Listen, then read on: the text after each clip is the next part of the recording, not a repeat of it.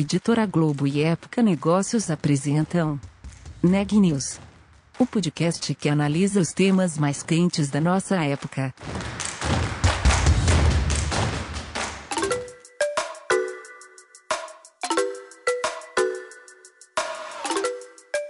Olá, meu nome é Carolina Zelt e sou repórter da Época Negócios. Seja bem-vindo a mais um episódio do Neg News, nosso podcast sobre os impactos da pandemia do coronavírus na economia e nas empresas. No episódio de hoje, a Ana Laura Stachewski conversa com Federico Grosso, diretor-geral da Adobe para a América Latina. Quais foram os principais temas da conversa, Ana?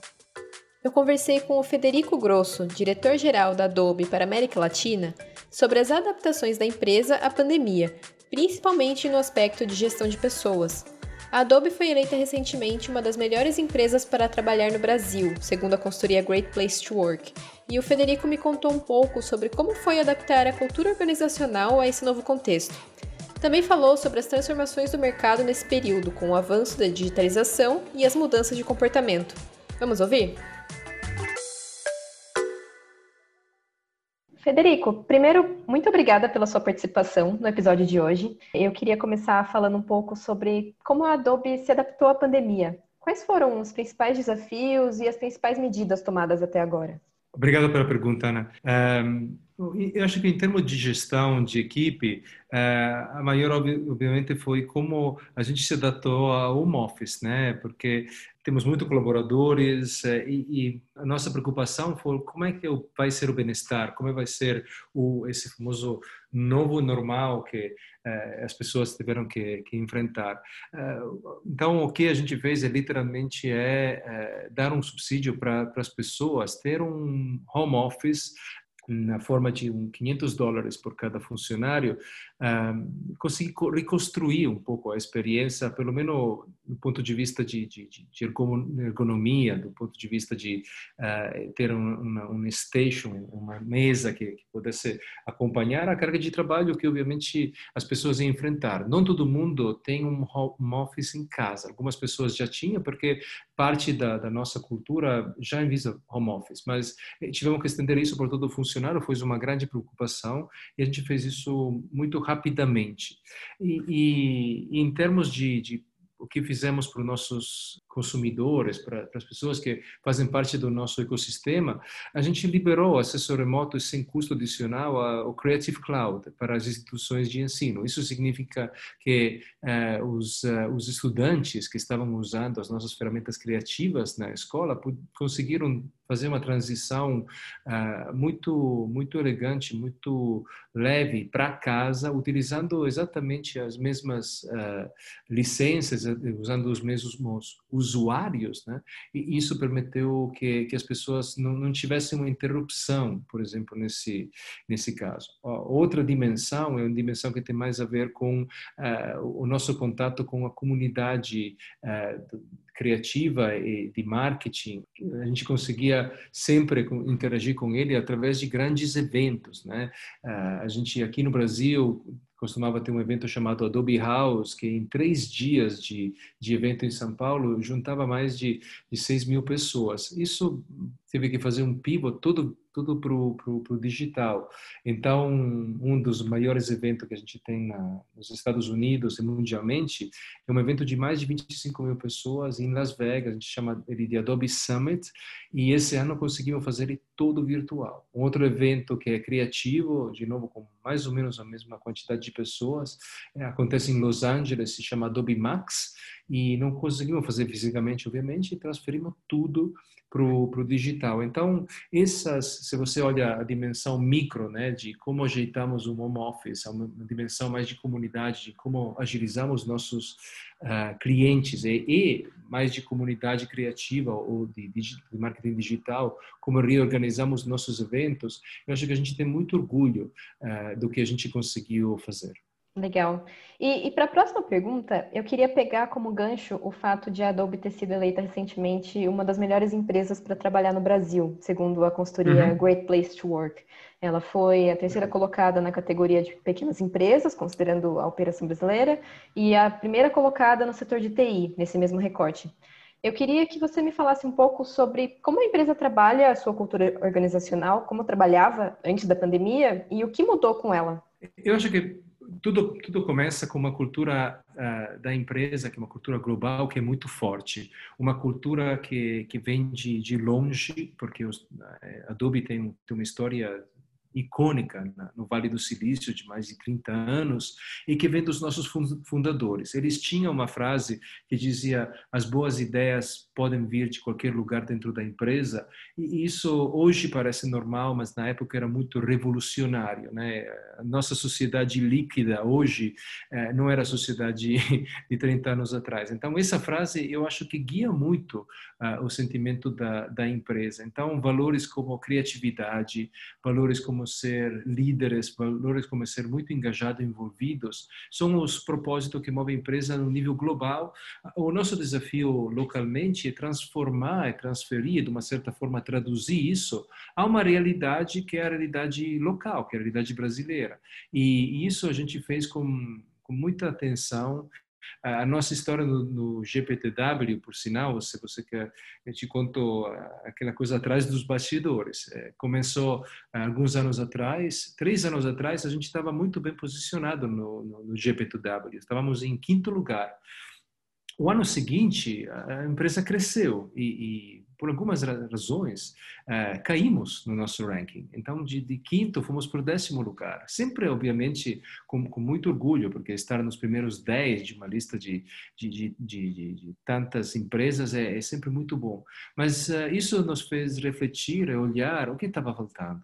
E elementos como mais celebrações e mais celebrar o sucesso, elemento como mais inclusão e, e atrair mais diversidade dentro da empresa, elementos como o cuidado diário, a presença dos gestores na vida de todo mundo e a atenção a, criar um, ambiente positivo. Uh, e, e, não só de, de amizade, de camaradagem, mas um ambiente onde você tem uma visão que temos todos uma meta, temos todo um objetivo comum, somos uma comunidade nesse sentido, temos um objetivo comum e, e, vamos alcançar isso juntamente. Acho que isso são algumas dos fatores que criaram. Então, vem de uma receita boa, né, de, de, de, bolo, uma receita de bolo boa, que é a cultura da Adobe global, mas que a gente conseguiu adaptar, vamos dizer, essa receita com os ingredientes locais e fazer ela ainda mais vamos dizer, saborosas. Entendi. E, e, como o fato de existir essa cultura global afeta as estratégias, as tomadas de decisão? Você comentou um pouco sobre essa adaptação, mas como que ela é feita na prática e quais são talvez as particularidades do mercado brasileiro? Eu acho que o mercado brasileiro uh, se, se, identifica uh, em, em, duas formas. Eu, você pode ter duas narrativas. Uma é de um mercado emergente. Uh, e essa é uma narrativa clássica de quem trabalha numa corporação no Brasil. A narrativa que para mim é mais interessante, eu acho que é uma coisa para se investigar, é que a, as características do país, uh, pela, forma, questões históricas, né, para como foi foi foi fundado, para as pessoas que que chegaram aqui e, e, e criaram e fundaram o Brasil, uh, acho que tem uma se, se reverbera até hoje, né? Então, uh, o que a gente costuma chamar talvez de brasilianidade, que é definido como a alta criatividade eh, das pessoas, a capacidade de viver num ambiente turbulento e, e, e de grande de, de grandes desafios. Vivemos isso no, no, nosso dia a dia, né? Que seja uh, por causa de, de, de, flutuação monetária, por causa de, de outros fatores. Eu acho que cria uma resiliência, cria uma capacidade empreendedora uh, que vem do Brasil, do tecido, né? Do Brasil, das pessoas que trabalham, então dos profissionais que a gente contrata, que é, que é muito interessante, que se adapta muito bem com uma cultura que vem do Vale do Silício, também uma parte dos Estados Unidos que foi construída de uma certa forma uh, com, com, com um viés parecido, né? Em Califórnia vem de uma história de turbulência, vem de uma história de pioneirismo, vem, isso se reflete. Então, eu acho que hoje, além da, das, obviamente das diferenças culturais, eu acho que principalmente com empresas de tecnologias, esses valores positivos que o Brasil traz para a conversa global se incorporam muito bem e diria até são necessários. Eu, como você escuta do meu sotaque, eu não sou uh, daqui. Eu vivo aqui faz 10 anos, mas sou italiano, sou europeu. Então, às vezes eu gostaria que, que meu país ou meu continente absorvesse um pouco dessa capacidade de ser criativo, de superar os obstáculos, de, de enfrentar no dia a dia uh, uma situação que é mais volátil, como a gente enfrenta uh, algumas vezes aqui no Brasil. Uhum. E você começou, comentou lá no início sobre a relação com o home office. Vocês já tinham algumas práticas, mas ainda assim existiram alguns desafios. Como é a experiência de vocês hoje e qual que é a perspectiva daqui para frente? A gente viu algumas empresas anunciando que o home office seria permanente, outras falando que não viam a hora de, de abolir, de, de voltar tudo para o escritório. Qual, quais foram os aprendizados, talvez, e qual é a perspectiva atual de vocês sobre? O aprendizado principal é que, obviamente, é diferente o home office, quando algumas pessoas estão no home office e outras estão presenciais no escritório, do home office que a gente está vivendo agora, que é todo mundo remoto ou, no nosso caso, todo mundo remoto. Então, uh, o, o, desafio que a gente está começando a redesenhar, quando respondendo a tua pergunta sobre o futuro, é um pouco como esse modelo híbrido vai ser. Então, duas grandes lições. A primeira é uh, a capacidade da liderança de conseguir ser presente quando não é presente para as pessoas. Uh, como utilizar toda a tecnologia que temos para justamente servir essa, essa necessidade de comunicação, essa escassez de comunicação que a gente tem. Em termos do futuro, eh, a gente não tem ainda uma posição muito clara, muito definida, que diz é sim e não. A gente está com muita cautela, com muito bom senso, ver o que faz sentido. A primeira preocupação, obviamente, é com a saúde das pessoas, então, se não, então a primeira coisa é não vamos expor ninguém alguma coisa que pode ser desnecessária Uh, número um.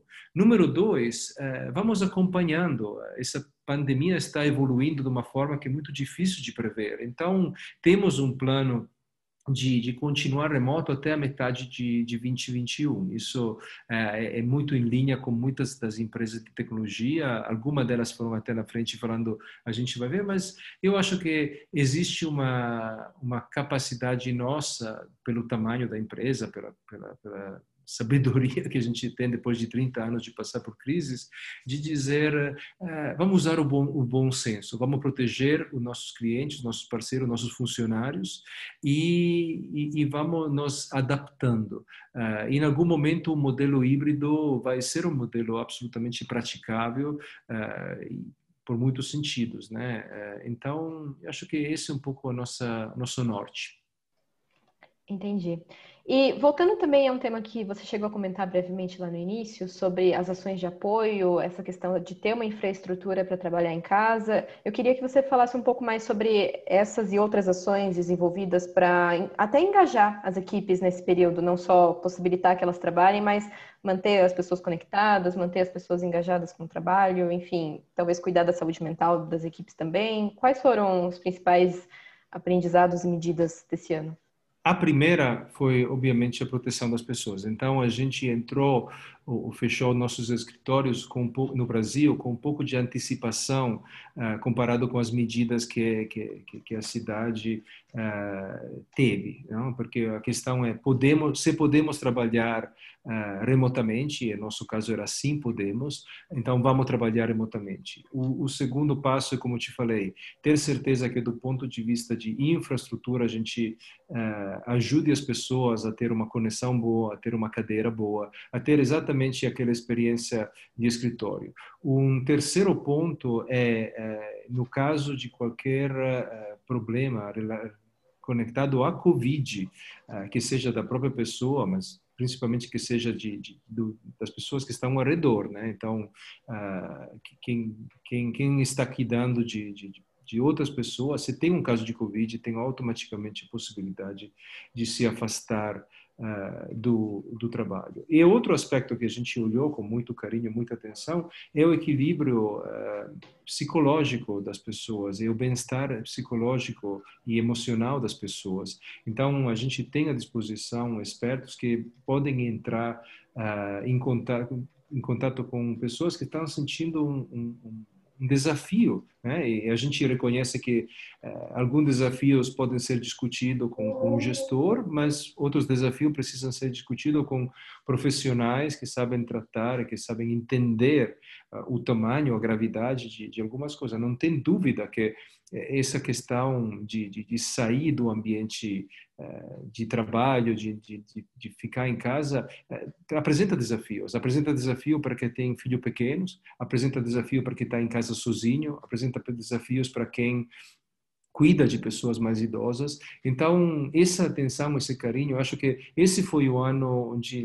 não só a, a a, empatia, mas uh, literalmente a capacidade de, de sentir um, um sentimento muito forte para as pessoas, privilegiou os líderes que tinham esses esses skills. Então, quem quem um líder que consegue uh, entender o, o senso de compaixão uh, para os funcionários, para os clientes, para, as pessoas, somos todas pessoas. Né? Uh, eu acho que que foram os líderes que mais conseguiram contribuir à vida comunitária que acontece dentro de uma empresa ou dentro de um ecossistema. Entendi. E, e, do lado oposto, quais você acha que são as áreas mais críticas, na sua opinião, quando se, tá, quando se trata de cultura organizacional e gestão de pessoas? Acho que isso fica um pouco claro no que você falou agora, mas não sei se você gostaria de acrescentar outros pontos. Quais são as más práticas mais comuns, talvez? Eu diria, é uma palavra só, Ana, e essa palavra é ausência, ou uh, no, no ponto de vista da corporação ou no ponto de vista dos líderes. Uh, o não ser presente, uh, para mim, é, é, uma mal prática. E no momento de crise, obviamente, a falta de coragem das empresas e dos líderes é uma potencial falha, pode criar problema. Diria que esses são os, os principais. E a última mal prática é deixar as narrativas tomar contas delas mesmas. Ou seja, para mim, o papel do líder hoje, principalmente no momento de crise, é saber falar a verdade e pontar algo positivo e otimista. É, isso, isso digo, digo primeiro falar a verdade porque não estou falando de alguma coisa poliânica ou, ou manipuladora. Eu acho super importante saber falar a verdade, enfrentar a realidade como ela é, mas apontando sempre positivamente a um futuro que estamos construindo. E quais são as suas perspectivas daqui em diante? Que mudanças você acha que vieram para ficar de, de, tudo isso que a gente passou esse ano e quais devem ocorrer ainda, talvez de forma mais acelerada? Enfim, o que, que você espera para 2021 em diante?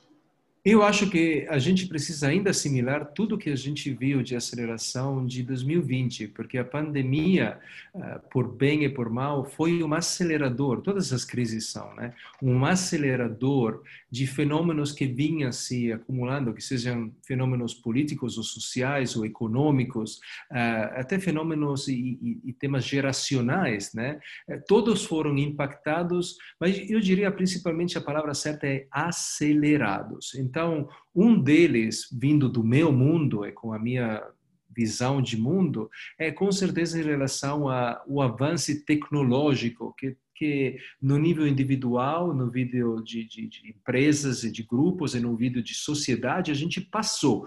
Ah, em, na realidade, a tecnologia sempre teve grandes promessas né, para o nosso futuro. E tem um, termo que se usa muito, que é transformação digital, vai ser um novo, a nova coisa. Agora, nessa pandemia, a tecnologia teve que demonstrar uh, o seu poder. E eu acho que em, em, muitos casos a tecnologia positivamente demonstrou o poder de alcance, de inovação, de encurtar caminhos, de trazer serviços mais perto, de oferecer experiências mais uh, transparentes. Então, eu acho que esse é o trend que eu, eu, pessoalmente vou acompanhar com mais interesse, porque tem a ver com a minha profissão, o meu ofício, a minha vocação, que é justamente esse de como a tecnologia pode ser uma aliada da sociedade, do ser humano, para avançar o que a gente está fazendo, como, como pode, em momentos como esses, de beneficiar nós como, como sociedade, como comunidade. O último ponto sobre a pandemia, Ana, é que a pandemia sempre premia a eficiência. E, e eu acho que todo que demonstrou eficiência, no termos de marcas que demonstraram eficiência, serviços que demonstraram eficiências, pessoas que demonstraram eficiências, vão provavelmente sair desse momento difícil com uma, com uma velocidade a mais, com um pouco adiantado comparado com, com outros. E o que, que você acha que define essa eficiência? Tem alguns exemplos, tem algumas áreas, enfim, qual que é a sua opinião? O que, que tornou uma empresa eficiente nesse contexto de crise? Eu acho que, com certeza, o, o, a gente tem na, na Adobe um ditado que diz uh, as pessoas não compram produtos, compram experiências. Acho que essa pandemia foi toda uma longa série de experiências Uh, justamente porque o mundo físico ficou um pouco até um pouco mais longe, né? Então uh, as experiências digitais uh, foram foram aquelas que, que trouxeram mais mais resultados. Eu acho que as empresas que já estavam no caminho desse essa questão de entregar experiências digitais de altíssimo nível. Uh, por, veja porque são startups uh, que, que, trabalham já com isso e nasceram com isso. Veja porque são empresas mais maduras que conseguiram se adaptar a essa, a essa realidade. São as, são as empresas que conseguem uh, talvez sair dessa dessa pandemia já com, com, com algo mais uh, mais produtivo e com, com um roadmap já mais claro. Mas eu acho que como os consumidores mais uma vez uh, nós privilegiamos e votamos, né? Porque quando você compra um serviço, um produto, você está votando para aquela marca. Uh, privilegiamos a, a, falta de fricção, a, a capacidade de mover rapidamente de um desejo, ou seja, eu estou querendo isso, eu estou precisando isso. Há uma experiência digital muito transparente que te diz, ok, isso está disponível, está para você. Há uma entrega uh, eficiente. Né? E eu estou falando de serviços na forma mais uh, abrangente possível, abrangendo os serviços que são de saúde, abrangendo os serviços que são uh, ligados a a governo, a nossa vida como cidadão, tudo isso, eu acho que as experiências que a gente mais guardou como positiva são aquelas mais transparentes e focadas no, no, no usuário. E essas eu acho que vão ser aquelas que vão tocar. Eu não vou te dar uh, exemplos pessoais, porque eu acho que cada um virou um pouco mais digital e cada um tem uma nova barra de, de, de, experiência digital positiva. Costumava ser simplesmente, ah, o meu aplicativo de, de, de mobilidade do trânsito, o meu aplicativo que me traz um táxi para casa é a minha barra de esse aí é o sonho, mas agora isso vai se expandir. Eu quero o meu banco ser tão eficiente quanto o meu aplicativo de mobilidade, porque não consigo ir no meu banco.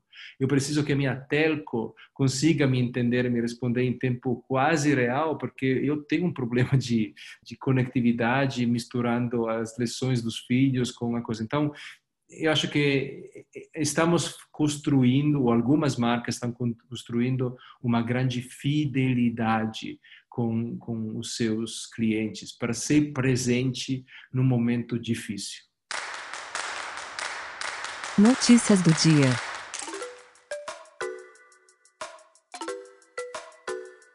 As notícias de hoje trazem mais atualizações sobre a vacinação no Brasil. A Anvisa ainda aguarda documentos da Fiocruz e do Instituto Butantan para avaliar, no domingo, a liberação das vacinas da AstraZeneca e Coronavac para uso emergencial. Enquanto isso, o ministro da Saúde, Eduardo Pazuello, afirmou a prefeitos que a vacinação do governo federal deve começar ainda este mês, no dia 20. O estado do Amazonas também dominou as manchetes de hoje. Em Manaus, há relatos de alas hospitalares inteiras sem fornecimento de oxigênio e casos de pacientes que morreram asfixiados. Com 223.360 casos de coronavírus e 5.930 mortes pela doença, o estado decretou toque de recolher, com circulação proibida entre 7 da noite e 6 da manhã. Nas últimas 24 horas, o Brasil registrou 1.131 mortes por Covid-19. Já os novos casos no período foram 67.758. Os dados são do Conselho Nacional de Secretários de Saúde. O Neg News de hoje fica por aqui. Obrigada por nos acompanhar e até amanhã.